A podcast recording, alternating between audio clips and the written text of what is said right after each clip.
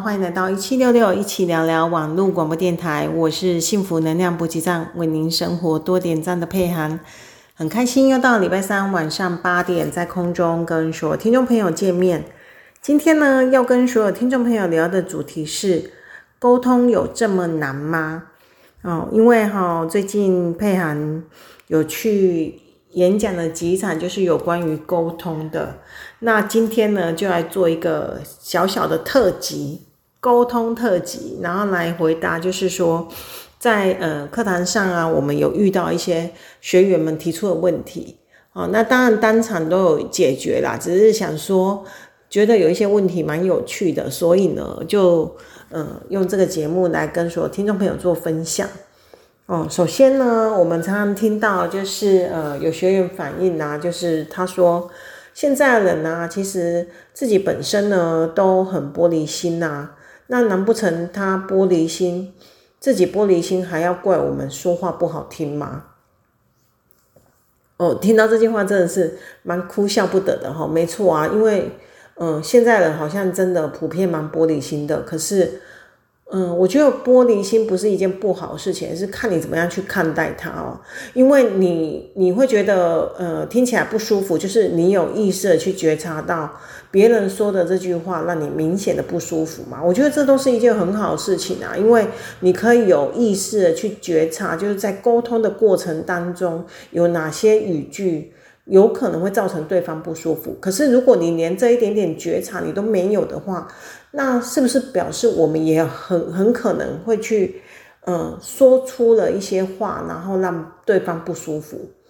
好，这个都是相对的，所以我觉得，呃，有玻璃心，我觉得不是一件不好的事情。可是，呃，如果说太过于敏感的话，其实就有另外一个方式，怎么样去调整嘛？哈，但是呢，呃，这个问题我其实哈，我是跟学员回答的。呃，方法是，嗯，我们给我我给他的建议是哦，因为你永远不会知道对方经历了哪些事情，但是呢，我们有绝对的权利可以去选择我们要说什么样的话。哦，那这句话主要意思呢，其实就是在说，因为我们有做过咨商，在整个个案咨商的过程里面呢，我们在呃跟个案在沟通的时候，其实都会很小心去，呃。避免用一些比较绝对性的，或是比较强烈的那个形容词，嗯，毕竟呢，你不知道说哪一些形容词可能是，呃，曾经对他造成伤害的，所以在这个部分呢，我们就会借由，嗯，用一些中性的语言，然后去消弭这一些就是比较不确定的一些，就是，嗯，造成重复性伤害的一些语言。那在这个过程呢，其实，嗯、我是觉得说，每一个人当然都是，嗯、可以去选择你应该要说什么样的话，或是想说什么样的话。我觉得每个人这个说话是基本的人权跟自由嘛，所以呢，原则上也没有太大问题，只是说我们都不希望说我们因为说了什么话，然后去伤害到对方吧。好，所以呢。为什么坊间有这么多的书在教人家如何沟通这件事情？但是呢，好像要好好说话这件事情，还是必须要有个人哦，就自己嗯有有意识的去觉察到，然后你才可以去做嗯调整嘛。不然的话，你可能还是没有办法呃去把这件事情做好。我觉得这个是比较嗯。比较需要说我们自己去有意识的觉察去做调整的，那沟通这件事情也是如此哈，就是你如果说一句话出去，然后别人的反应是很激烈的，那其实你不用呃急着去说对方玻璃心，反而是我们可以先试着去想哦，就是说我们我们说的这句话到底有哪些地方是真的很不恰当哦。嗯，比方说，我我常常跟学员分享，就是说，你自己看嘛，如果有人朝我们丢石头，那我们会不会反击？如果被丢得很重很痛，可能你也可以，你也可能把，嗯，他刚丢过来石头捡起来，然后丢回去嘛。好，这是相对的。但是呢，如果今天人家是，嗯，送你一朵花。你可能给对方的可能是一个微笑了吧，哈。所以说话也是这样，我就是说，嗯，你丢出去的是什么？好，对方回馈给你的当然就是什么啊？可是这个基础是在于，呃，对方现在的情绪是不是因为他有受伤或者怎样，就是情绪不稳的状态。好，那当然，如果说他已经是处于一个情绪不稳定的状态的话，我相信有时候，呃，在人在生气气头上，呃，难免都不会有好听话。所以我们就尽量在避免在情绪还没有缓和的时候，就是在情绪上去做沟通这件事情，因为，呃，这个比较容易造成无效沟通。好，这一点是呃比较有可能发生的。那另外呢，就是说，如果嗯我们在做沟通的过程当中呢，你其实你也可以去想哦，就是说，呃。我们要怎么样哈去呃降低哈就是说话的成本，因为有些人呢就是会觉得说呃说一句话好累哦，这个想那么多好怎么样怎样，可是嗯问题是我们有时候会去思考说，为什么我们讲出来的话总是会惹来那么多问题，然后甚至我可能还要去处理。好为什么会是这样子？那可能就是说我们在沟通的过程当中出现一些状况嘛，所以你必须要在你沟通之后花了更多的时间来处理刚刚沟通不良的结果。好，所以这样子就会造成你这个在沟通的过程产生的成本越来越重嘛。哈，就。本来可能一两句话你可以呃提竿挈领的去解决，然后因为说错什么，或是带有情绪的语言，然后激发对方的怒气，然后让他呢情绪上来之后没有办法跟你做有效沟通。那在这个情绪线上呢，你当然就没有办法好好的说话啦。那双方如果各执一词的情况下僵持不下，那这个沟通显然就是无效沟通。好，那。可能就势必等双方都冷静下来之后呢，再找个时间好好去把事情，呃，娓娓道来，然后嗯，去理清楚所有脉络，然后再去做有效沟通。那这样子是不是我们花了时间成本，又花了情绪成本，又花了很多的心力成本在里面？好，所以呢，嗯，如果说你想要做有效沟通，提升沟通的效率。那可能你可能要去想，怎么样的方法我可以，呃，比较快速的，好，去有办法让对方 get 到我要表达的。再来就是说，我怎么样不要太耗费我的精力，然后去处理这件事情。那首先你就是可能要把你要陈述的事情变简单一点，不然的话你可能就是会花很多心力嘛，哈。对方听不懂的情况下，你是不是势必要去解释？所以这样是非常一来一往是非常累的。好，那再来呢，是不是要减少一些就是情绪上的的那个波动呢？好，因为有时候我们情绪波动太大的时候啊，嗯，我们也是没有办法去做有效沟通，因为你的理智完全是被情绪所掩盖的嘛。所以保持心情平稳呢，也是一个。提升沟通效率的一个方法，好，那呃，综合这以上三点，我们就可以算是好好说话了。然后，毕竟呢，呃，除非你还可以做到，就是呃，减少一些就是呃不好的不当用语，然后来激发对方的怒气。那这样当然是一发不可收拾啦，哈。所以呢，嗯，要做有效沟通，其实其必须要做，就是你要提升你的沟通效能，好，那就是呃降低啊、呃，就是把要沟通的事情简单化，然后用最快速的方法去做陈述，然后呢，最重要一点就是必须要保持心情的平静哦。OK，好。那呃，在做这些事情之后呢，我相信，呃，你就可以基础的去提供你提提高你自己的沟通效能了。哦，那在沟通效能有被建立的情况底下呢，其实应付一些生活上的一些日常的沟通，基本上就不会有太大的问题。好，那我们呢，在第一段呢，先做一个基础的沟通。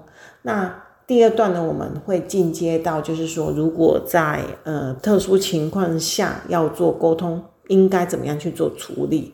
好，那我们先在这边呢做一下小小休息，等一下继续回来跟所有听众朋友分享。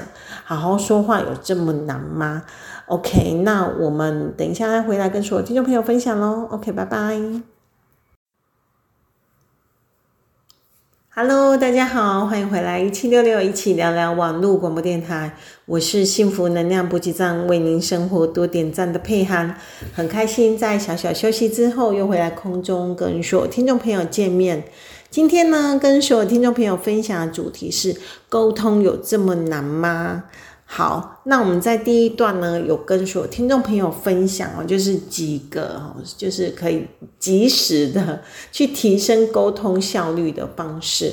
那大家还记得吗？第一个就是可能你要呃比较快速的去陈述你要说的问题。那要快速的话，是不是就是要让问题变得简单一点呢？所以这样子做，你也可以呃减少一些就是。嗯嗯，你必须要去思考啊，想很多啊，哈，所以把事情变得简单一点。然后第三点比较重要，就是你必须要保持一个心情平静的状态去处理事情。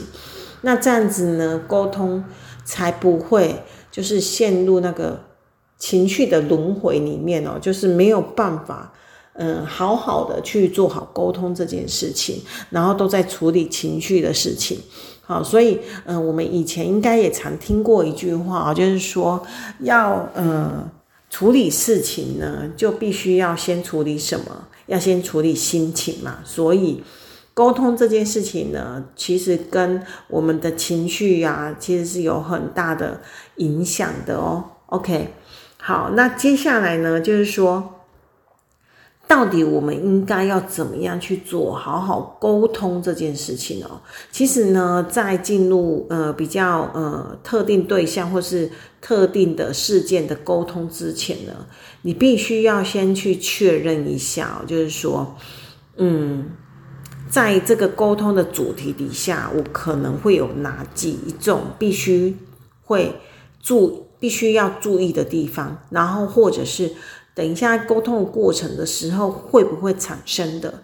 所以呢，你必须要去呃建立几个主要的分类，然后呢，才可以加速你在沟通的过程当中呢，去呃马上的去判断一件事情它属于是哪一类，然后去建立它的标准。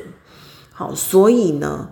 在逻辑架构里面呢，你必须要去先建立你等一下要去沟通的这件事情的一些就是选单哦。好，比方说，如果你等一下是要开一个就是呃绩效会议，那在绩效会议里面呢，你就是必须要有这一些逻辑分类哦，就是说，呃，他可能会问到的问题就是，呃，为绩效，呃，你必须要去呈报嘛。那呈报的结果，他一定会跟上期做比较。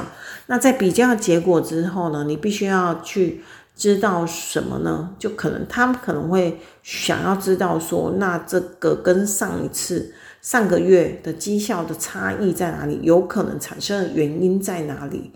好，那他可能会有人事、实地、物这些分类出来。那每一项呢，如果你都可以先做好准备的话。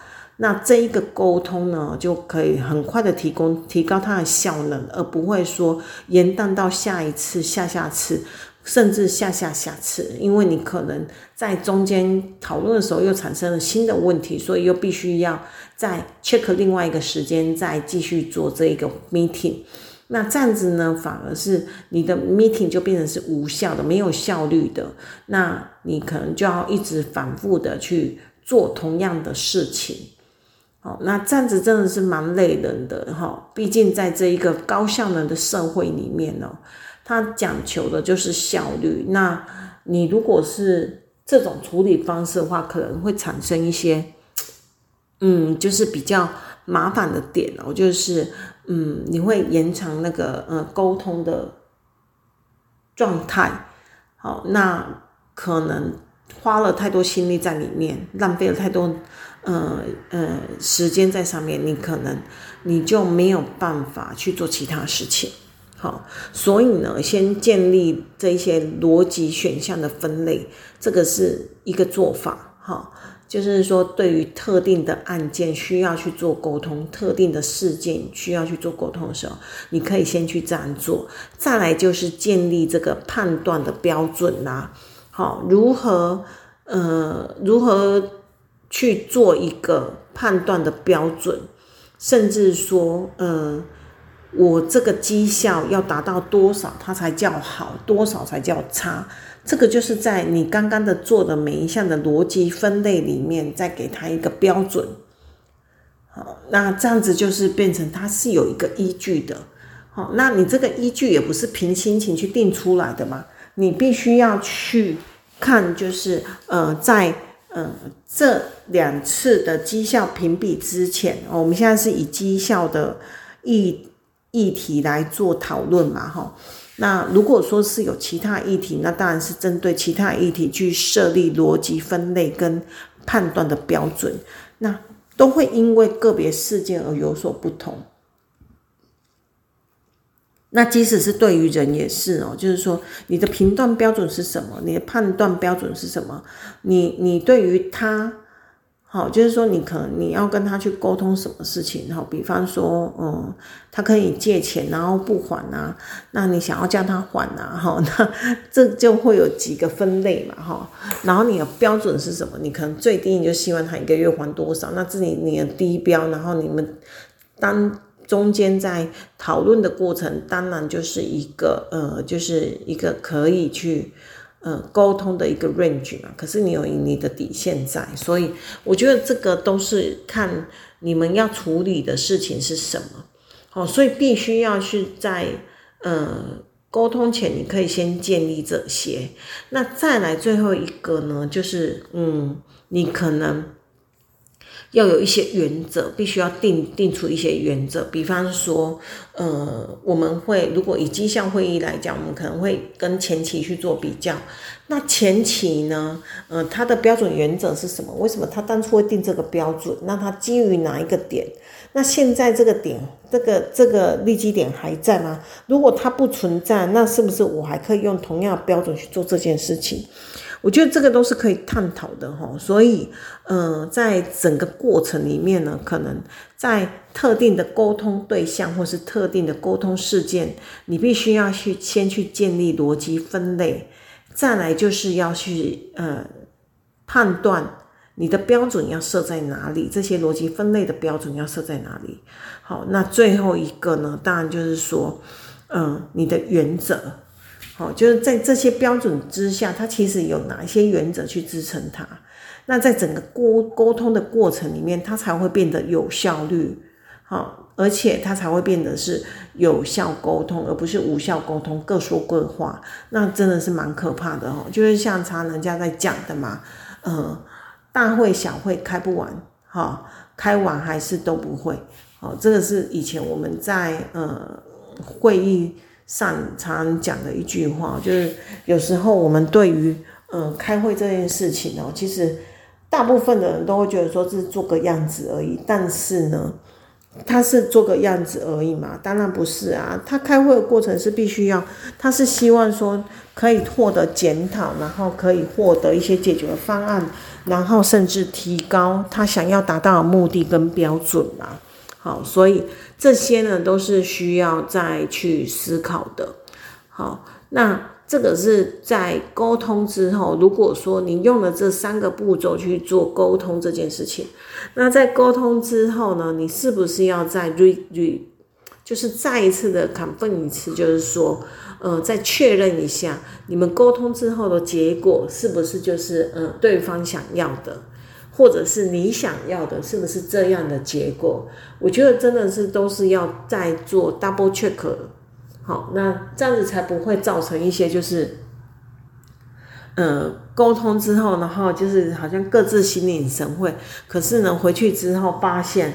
原来你心里想的跟他心里想完全不是同一件事情，哦，那这样子也是蛮尴尬的，那这样也是等于是无效沟通，因为你们可能要找时间再重做一次嘛。所以呢，嗯，我会建议哦，就是说，即使你们在沟通过程整个过程是愉快的，那在 ending 的时候，在结束的时候，其实还是要确认一下你们沟通的共识跟结果，那这样才能确保这一次的沟通。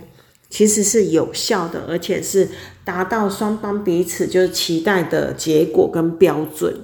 OK，好，所以再次确认结果，这个是很重要的哦。好，那嗯，其实我们在沟通的过程最怕就是嗯被误解，好，或者是词不达意。所以呢，在词不达意这件事情上面呢，我发现其实嗯。现在蛮不错，就是可以多做一些，诶，可以去做一些就是尝试，然后毕竟，呃，现在网络上有很多脱口秀的节目，其实都可以听听看哦。那这个也是加深自己哦，对于呃说话这件事情，好，到底能不能好好说话，你有哪些词汇可以用？我觉得这都是一个很好的参考点。OK，那我们第二段呢，就先到这边做一下小小休息，等一下继续回来跟所有听众朋友分享，沟通有这么难吗？OK，拜拜。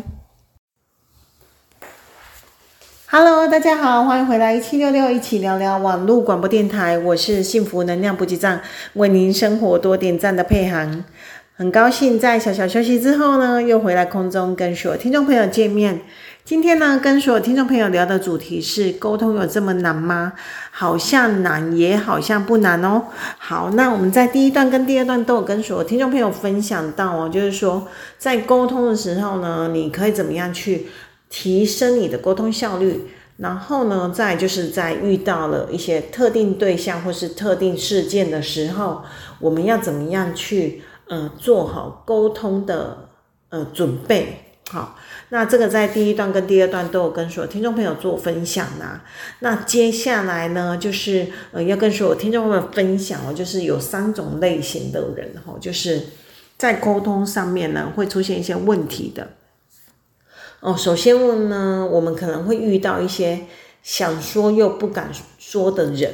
我觉得在沟通的时候呢，他们其实你看他就是有想说的话，可是。又不敢讲，不敢在当下去做表达，好，那有时候我们可能也会成为这样的人哦，就是想说不敢说，可能在于那个情况底下，你不敢多说话，或者是说这个场子是别人的，所以即使呢你有一些想说的事情也不敢说，那有一些情况其实就是自己害怕啦，哈，那。嗯，再来呢，就是会有另外第二类型，就是敢说却不会说。我觉得他很敢讲，可是讲了又没有办法讲的讲到人家听懂、听明白。我就是词不达意。那这种人是敢说却不敢说，可是呢，呃，却不会说。可是因为他敢说，所以至少呢，在周围身边的人可以呃第一时间就可以知道他其实是有想要去表达的。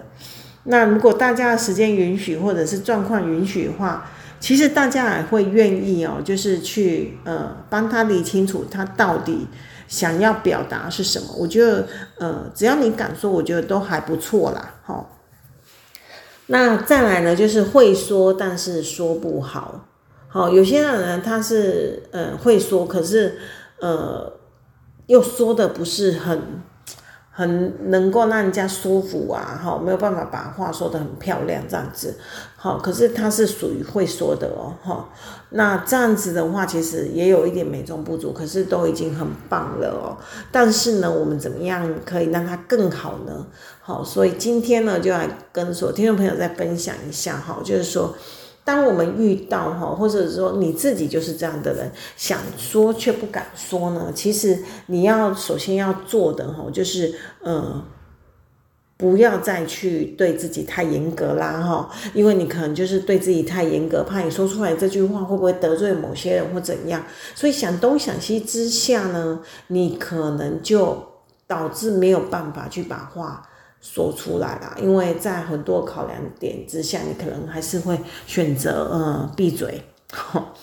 那这种情况下，其实就有可能哦，就是你自信心比较不够，或者是你对你自己太严格，要求太高。好，所以呢，在还没有说出来之前，你就先把自己卡死了。好，那其实呢，你们呢，其实是心思蛮细腻的哦。你们是属于是人际高敏感的族群。那这个呃，人际高敏感族群呢，其实你是一个非常善解人意的人，你非常的在意别人的感受。但是呢，嗯，也因为这样，所以你就会担心很多。好，所以呢，在你担心很多的情况底下呢，想东想西的过程里面呢，你变成有些话就会吞回去啦。哈，好，那因为想很多，顾虑很多，所以呢，就会变成是这个样子。那其实呢，呃，只要不要对自己太严格，然后开始突破你自己的思维关卡，我觉得反而，呃，你可以。慢慢的一次、两次、三次，然后可以慢慢的去，呃，成为一个，呃，敢说的人。好，那其实有几个步骤可以去慢慢的去做这件事情。比方说，你可以先从小的，呃，小的几个字去做陈述。好，比方说，诶，我觉得可以，诶，我可以，好，就是适当的去做表达。那在试了几次之后，你发现是安全的，你当然就可以再给自己自信心，就是说沟通其实没有这么难的，然后也不需要去顾虑的这么这么多。其实不是说你不用去顾虑别人，而是。因为你们很敏感，所以你可以，你们比较善解人意，所以你们会在说一句话之前，你可能会组织很小心翼翼。那这样子可能就会导致有一些其实是很不错的，那很不错的资讯，但是也没有办法传递出去哦。OK，那接下来呢，就是第二个啦，敢说却不会说的。好，其实呢，嗯。你要学会哈，首先你要做的事情可能是你要去了解一下哦，你的说话内容可能要重新的组织架构一下。那这样子呢，可能就是比较会有系统逻辑的去把你想陈述的事情去说出来。好，比方说你可以呃用一些小技巧啊，你要说的事情可以用 呃那个呃就是自问自问的方式嘛，哈。就是你可以呃表达你的目的或者是你的对象，好，来去编排或者组织你的说话内容。那这样子呢，呃，你说出来的话，好，可能呃就会比较有一点章法哈。比方说，你今天你要陈述的是你想要去大家在讨论出去玩好了，你想要去垦丁，那你想要去垦丁呢，其实呃。你可以先提出你的论点。第一，为什么你会选择垦丁？好，你可能是觉得说，你可以去想说，嗯，天时地利人和嘛，好，你可以这样去想。好，以以天气来讲的话，这个时间点是适合去垦丁的。那再来的话呢，呃，它对大家的地点来讲，因为我们都在南部，所以对大家来讲又不会说是一个太远的地方。然后再来。人呢，就是他们那边有很多的民宿可以包栋的，那这样子的话，其实大家就可以一起玩。我觉得这个是一个很棒的，呃，就是聚会的模式。那透过这个组织说话的内容来编排之后呢，你看是不是就非常的有有条有理，然后有顺序呢？那在这种情况之下呢，其实你就会比较合乎逻辑啦，好，而不是说想想到什么说什么。如果说你只是说，我就觉得垦丁很好啊，我就觉得去垦丁很好玩啊，然后呃，大家放假不是都会想要去垦丁吗？哦，那这样子给人家感觉就是比较不合乎逻辑，而是你只是想到什么说什么，好。所以呢，可以去组织一下哈，然后再按照天时地利人和，这个是比较简单的啦哈。你可以把几个项目设进去，好，那这样子的话就比较不会说去呃讲话前后矛盾啊，或者是呃给人家那一种呃就是想到什么说什么的这种感受啦，哈。OK，那再来第三个呢，就是会说但是说不好。那其实这个就比较简单一点哦，因为你其实是会说的。好，那你可能可以再更好的呢，可能你可以去做，就是呃提升你的表达的吸引力呀。好，或者是说呢，通常呃你可以在呃陈述的过程里面呢，虽然是你说话。方式可能是很逻很有逻辑、很有架构的，然后也呃有条不紊的，好，但是呢，呃，有时候你必须要去减少一些嗯比较艰深、令人难以意会的一些词汇哦。那这样子的话呢，呃，可能比较容易去让别人吸收进去哦。还有语句的复杂程度，或者是说你说话的呃快慢。然后跟语调、语速，好，然后我觉得这个都是可以去思考一下的，因为我们只是就大方向来跟所有听众朋友分享嘛，哈，所以呃，大家可以听听看，哈，然后再试着去看看，我们大家都可以好好说话哦，好。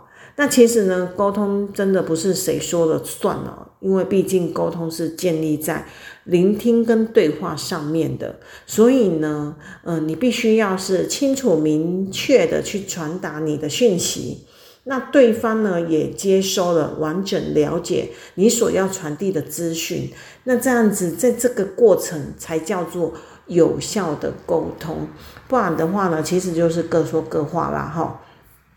所以呢，呃，我们从一开始我们就讲嘛，为什么我们要学习沟通，说好好说话？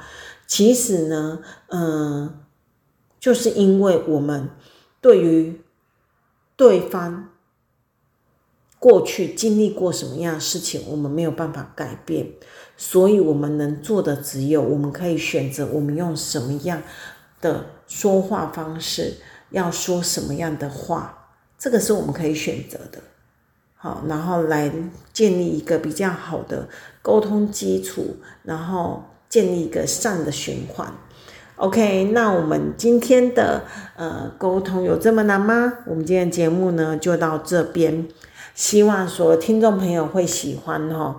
毕竟呢，嗯、在呃国际美国的那个招聘网站里面的最新调查，其实有百分之九十三趴的企业主都表示，哈，沟通呢其实就是一个软实力啦。那软实力呢，就是决定雇佣谁的关键呐。所以沟通能力强强重不重要？非常重要。所以好好说话很重要哦。OK，那我们今天节目就到这边，希望所有听众朋友会喜欢。那有想要跟佩涵，嗯嗯，做正向沟通的，也可以留言给我。OK，那希望呃大家都可以在沟通上面建立一些生活的小确幸。OK，那我们今天节目就到这边，下个礼拜三晚上八点在空中相会啦。OK，拜拜。